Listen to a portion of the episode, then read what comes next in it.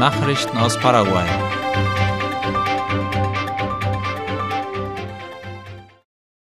Exekutive ernennt neuen stellvertretenden Verkehrsminister. Nach Angaben der staatlichen Nachrichtenagentur IP Paraguay hat die Regierung Oskar Stark zum neuen Vizeverkehrsminister eingesetzt, der damit Victor Sanchez ablöst. Er sehe seine Aufgabe vor allem darin, das Vertrauen der Öffentlichkeit in das Verkehrssystem wiederherzustellen und eine gründliche Untersuchung der gemeldeten Unregelmäßigkeiten durchzuführen, sagte Stark in einem Interview. Bei diesen angeblichen Unregelmäßigkeiten handelt es sich beispielsweise um die unrechtmäßige Nutzung des Fahrscheinsystems zur Erhöhung der Subventionszahlungen an die Verkehrsunternehmen. Der neue Vizeminister schickte voraus, dass alle Informationen über die Fahrpläne der Verkehrsunternehmen und die Zahl der Fahrgäste transparent gemacht werden sollen. Das elektronische Fahrkartensystem werde relevante Informationen über die Einhaltung bzw. Nichteinhaltung der Vorschriften liefern, fügte er hinzu. Das TSJE veröffentlicht eine Liste mit Personen, die nicht wählen können. Darüber informiert IP Paraguay. Am 30. April können 4.782.940 paraguayische Bürger wählen gehen. Es gibt jedoch einige Wähler, die nicht wählen können oder für die Ausnahmen gelten. Personen, die älter als 100 Jahre sind und bei den letzten drei Wahlen nicht gewählt haben, sind gemäß dem Beschluss Nummer 22-2023 von den Wahlen ausgeschlossen. Ebenfalls vom Wahlrecht ausgeschlossen sind Personen, denen die Ausübung der politischen Rechte untersagt ist, wehrpflichtige Soldaten, Auszubildende an militärischen und polizeilichen Institutionen, zu Haftstrafen verurteilte und in Strafsachen für rebellisch erklärte Personen auch unter anderem Richtern am Wahlgericht, Beamten, die am Wahltag arbeiten und Personen, die aus beruflichen Gründen mehr als 50 Kilometer vom Wahllokal entfernt sind, ist das Wählen untersagt. Für den offiziell ernannten Wahltag am 30. April wurde jedem Wähler ein Wahllokal, ein Wahltisch und eine Wahllokalnummer zugewiesen. Diese Informationen können im Wählerverzeichnis des obersten Wahlgerichtshofes TSJE eingesehen werden. Nach der Osterpause gehen die Straßenbauarbeiten weiter. Nach der Osterpause sind die Arbeiten an der Instandsetzung der Ruta de la Leche im Chaco gestern wieder aufgenommen worden, wie das Ministerium für öffentliche Bauten MEOPC berichtet. Die Instandsetzungsarbeiten sind in drei Abschnitte unterteilt und bestehen aus dem Bau einer neuen Asphaltbetonstraße mit Granulat- und Zementunterbau in den Abschnitten 1 bis 2 und einer Bodenverbesserung in Abschnitt 3. Auch die Schulungsveranstaltungen im Rahmen des Baus an der Ruta de la Leche sollen in dieser Woche wieder aufgenommen werden. Das Bildungsministerium macht die Stadtverwaltung und Gouverneure für eingestürzte Schulen verantwortlich. Am vergangenen Sonntag wurde laut AVC Color erneut ein sogenannter glücklicher Einsturz in einer öffentlichen Einrichtung verzeichnet. Der gesamte Korridor und ein Teil eines Pavillons der Primarschule Nummer 291 Maria Mercedes Ramos, die sich im Zentrum von San Joaquin im Departement Caguasu befindet, stürzte ein. Glücklich war der Einsturz deshalb, weil er am Sonntag geschah und es keine Verletzten gab. Der Bürgermeister von San Joaquin, Javier Palacios, versicherte, dass gefällte Bäume die Ursache für die Schäden an der Infrastruktur waren. Der Direktor von Infrastrukturen im Bildungsministerium, MEC, Victor Villas-Boa, gab an, dass der Leiter des MEC ein technisches Gutachten veranlasst habe und Beamte bereits auf dem Weg zur Schule seien, um die Daten zu sammeln und die entsprechenden Maßnahmen zu ergreifen. Der Direktor Villas Boa wies darauf hin, dass die Stadt- und Departementsverwaltungen über die Mittel für die Infrastrukturinvestitionen verfügen, und zwar über den Nationalen Fonds für öffentliche Investitionen und Entwicklung FONACIDE. Er wies darauf hin, dass diese Institutionen dem MEC die Anträge auf Genehmigung zur Durchführung der Arbeiten vorlegen müssen.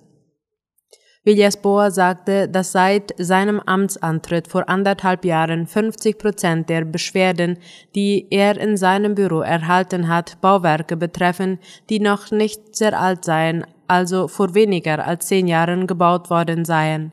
Oft seien diese schlecht gebaut, meinte er abschließend. Abdo Benitez weiht den Tunnel Tres Bocas offiziell ein. Die Arbeiten an diesem komplexen Verkehrsknoten wurden vom Staatspräsidenten und dem Leiter der Abteilung für öffentliche Arbeiten und Kommunikation am Montagabend eingeweiht, berichtet IP Paraguay. Der Präsident wurde zudem vom Botschafter der Republik China auf Taiwan José Han begleitet. Abdo hob die Zusammenarbeit mit Taiwan, dem Land, das das Projekt finanzierte, hervor, die sich während seiner Amtszeit von 73 auf 150 Millionen US-Dollar verdoppelt hat. Zudem kündigte er weitere Infrastrukturprojekte aus dieser Zusammenarbeit an. Der Tres Bocas-Tunnel und die Sammelstraßen sind seit dem 29. März voll in Betrieb. Die Arbeiten umfassten den Bau einer Überführung, die Verbreiterung der Fahrspuren auf der Hauptstraße Acceso Sur und einen Kreisverkehr an der Kreuzung mit den Hauptstraßen Americo, Pico und Luis Maria Argaña. Auch die Ausweichstraßen wurden verbessert. Die neue Infrastruktur ist insgesamt 1000 Meter lang und umfasst einen 600 Meter langen Tunnel, von dem 135 Meter überdacht sind. Zu Spitzenzeiten waren etwa 700 Personen am Bau beschäftigt. Nachrichten aus aller Welt.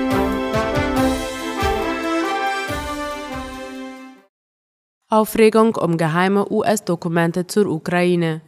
Die Veröffentlichung geheimer US-Dokumente im Internet hat in Washington große Besorgnis ausgelöst. Das Pentagon prüfe zwar noch die Echtheit der Dokumente, doch schienen diese sensibles und streng geheimes Material zu enthalten, erklärte laut der Deutschen Welle die stellvertretende Sprecherin des Verteidigungsministeriums Sabrina Singh in Washington. Nach Informationen der New York Times enthielten sie unter anderem Informationen zu Plänen der USA und der NATO zur Unterstützung einer ukrainischen Militäroffensive im Frühjahr gegen Russland.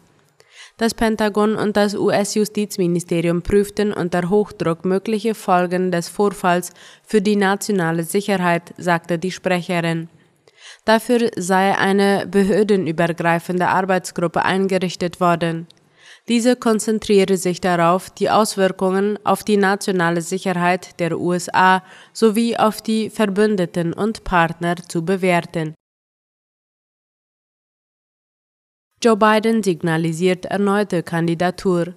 Am Rande einer Osterveranstaltung im Garten des Weißen Hauses sagte Biden dem Sender NBC, er habe vor, erneut zu kandidieren, sei aber noch nicht so weit, dies offiziell zu verkünden. Wie die Deutsche Welle weiter schreibt, hat der 80-jährige Biden bereits mehrfach erklärt, dass er die Absicht habe, bei der Präsidentenwahl im November 2024 für eine Wiederwahl anzutreten. Eine offizielle Ankündigung steht aber bisher noch aus. Wann die kommen könnte, ist unklar. USA und Philippinen starten große Militärübung. Inmitten wachsender Spannungen mit China haben die USA und die Philippinen ihre bisher umfangreichsten gemeinsamen Militärübungen begonnen. Wie die Tagesschau berichtet, sind Chinas Gebietsansprüche im südchinesischen Meer sowie Militärmanöver vor Taiwan der Hintergrund. Insgesamt 17.600 Soldaten nehmen dieses Mal an den jährlich durchgeführten Balikatan-Übungen teil, unter ihnen 12.1200 aus den USA. Die Manöver, bei denen auch Gefechtsübungen auf See mit scharfer Munition stattfinden, dauern bis zum 28. April. Im Zuge des Balikatan-Manövers sollen in diesem Jahr Hubschrauber auf einer Insel nördlich der philippinischen Hauptinsel Luzon landen, die etwa 300 Kilometer von Taiwan entfernt ist. Zudem soll die Rückeroberung einer Insel mit Hilfe amphibischer Streitkräfte geübt werden. Balikatan 2023 wird in fünf Provinzen abgehalten, darunter Zambales und Palawan, die am südchinesischen Meer liegen. Russland verstärkt den Einsatz von Luftlandetruppen. Laut dem britischen Militärgeheimdienst wurden die russischen Luftlandetruppen in den letzten Wochen mit dem Raketensystem TOS-1A ausgestattet. Der ORF erklärt, dass die Truppen in den ersten Kriegsmonaten von schweren Verlusten betroffen gewesen sind. Deshalb soll das als schwerer Flammenwerfer bekannte Raketensystem Russland jetzt in den Offensivaktionen gegen die Ukraine stärken. Bisher wurde es von einer Spezialeinheit der russischen Armee zum Schutz der Truppen gegen biologische, chemische und nukleare Waffen verwendet. Brasilien ist Hauptziel von digitalen Angriffen in Lateinamerika. Latina Press fasst die Zahlen der sogenannten DDoS-Angriffe zusammen. Dabei handelt es sich um herbeigeführte Überlastungen technischer Systeme, wobei diese im schlimmsten Fall abstürzen. Mit einer durchschnittlichen Dauer von etwa 16 Minuten sind die Hauptziele die brasilianischen Mobilfunk- und kabelgebundenen Telekommunikationseinrichtungen. Häufig sind auch Versicherungsagenturen, lokale Güter, Transportunternehmen und Datenverarbeitungsserver betroffen. Zusätzlich ergab die Untersuchung eines russischen Unternehmens für digitale Sicherheit namens Kaspersky, dass Brasilien führend bei Betrügereien mit gefälschten Links ist. Diese werden etwa über WhatsApp geteilt und Kriminelle können durch das Öffnen der Links persönliche Daten aus den Systemen sammeln. Daher nennt man diesen Vorgang auch Phishing. Schwerer Sandsturm über dem Norden Chinas. Laut der Tagesschau sind etwa 400 Millionen Menschen von dem Sandsturm betroffen, der über Peking und weitere Regionen in Nordchina gezogen ist. Durch den Sand stieg der Index der Luftverschmutzung in Peking am Montagabend auf 1300, wobei Werte von 150 bereits ungesund sein sollen. Außerdem ist so die Sichtweite auf wenige Meter eingeschränkt, erklärt die Tagesschau. Der Sandsturm sei aus dem Süden der Mongolei gekommen und habe außer Peking noch nördliche Orte in Xinjiang oder Heilongjiang getroffen.